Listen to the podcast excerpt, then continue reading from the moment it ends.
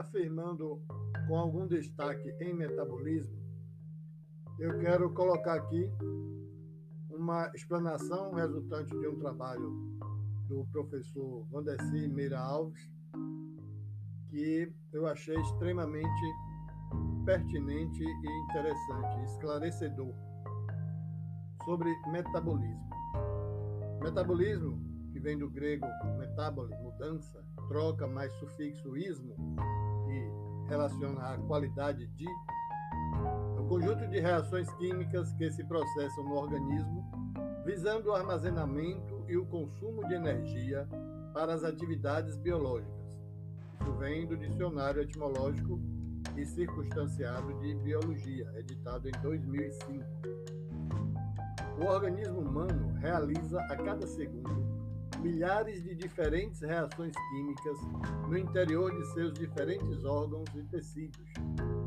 Nessas reações são incluídas as ações específicas de incontáveis enzimas, hormônios e mediadores químicos de transmissão dos impulsos nervosos. Há ainda todas as reações de síntese e desdobramento das mais variadas substâncias que continuamente assimila-se ou elimina-se. O conjunto de todas essas transformações químicas que ocorrem em um ser vivo é chamado de metabolismo geral.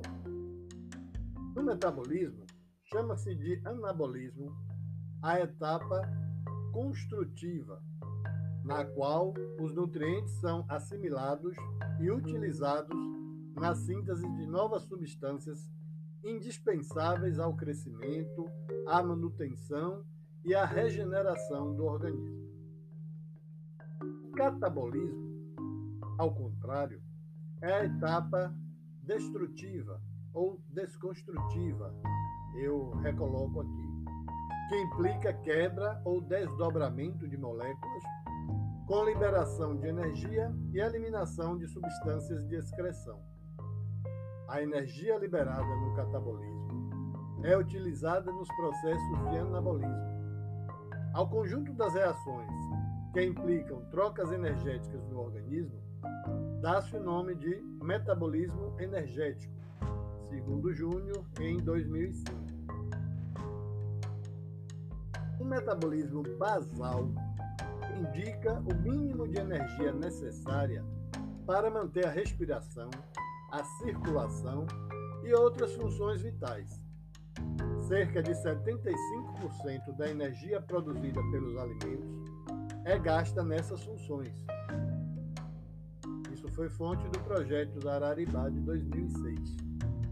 O conjunto de transformações que compõem o metabolismo permite, por exemplo, que o alimento seja convertido em mais material vivo, que a célula obtenha a energia necessária para crescer, dividir-se e movimentar-se, e que o material genético seja capaz de controlar tudo o que acontece. Quando as reações do metabolismo param, o organismo morre. Fonte de Júnior em 2005. Então, observe e atente para o sentido geral e subdivisões processuais de metabolismo. Isso é de suma importância para que possam compreender e assimilar melhor a base desse estudo da bioquímica metabólica. Leiam os textos, complementem o conteúdo e sucesso nos estudos.